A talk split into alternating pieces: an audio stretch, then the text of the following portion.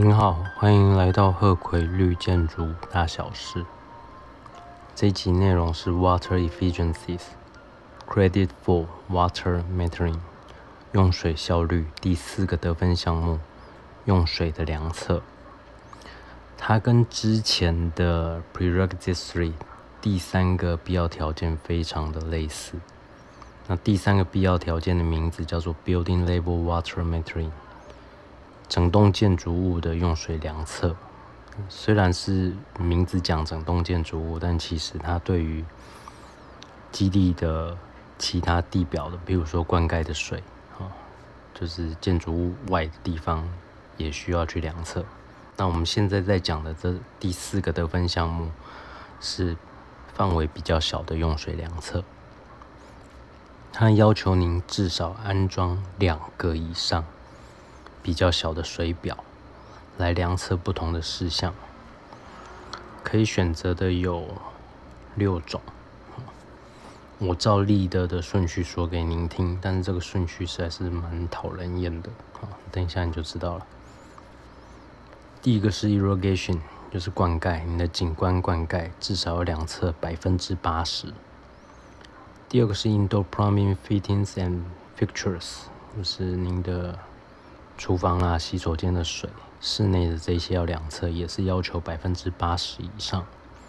第三个是 domestic hot water，在地的提供的热水，也是量测百分之八十以上。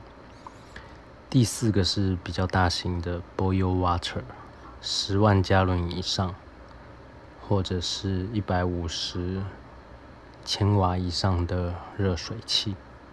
这个是百分之百要量测。再来是第五个事项，reclaimed water，再生水，这个也是要求百分之百。第六个，最后一个是 other process water，其他的 process water。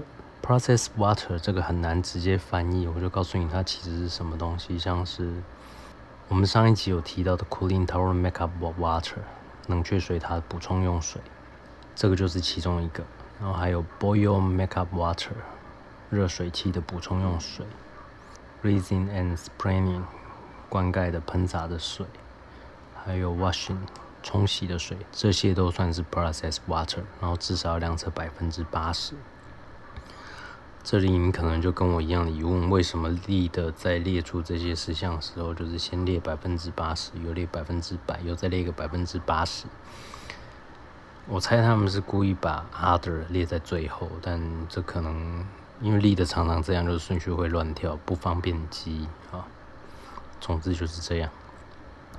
这里有在提供三个考虑的事项来教你怎么选择。第一个是 consume most water。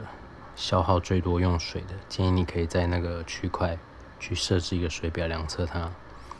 第二个是 the most expensive to operate，最昂贵的部分，可能你会比较在意，可以省水还可以省钱。第三个是一个很妙的说法，叫做 most closely aligned with the goals of the building management，跟您建筑物营运的目标最有关系的。到底是什么意思呢？其实我也不知道。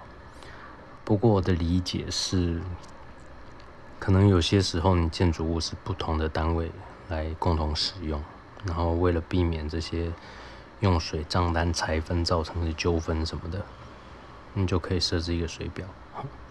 因为我知道在国外有些就是按楼地板面积来算，这个其实不太公平；然后有些按人数来算，这也这也不是那么的公平，所以设置水表是最好的做法。好，感谢您的收听，期待下一集见，谢谢，拜拜。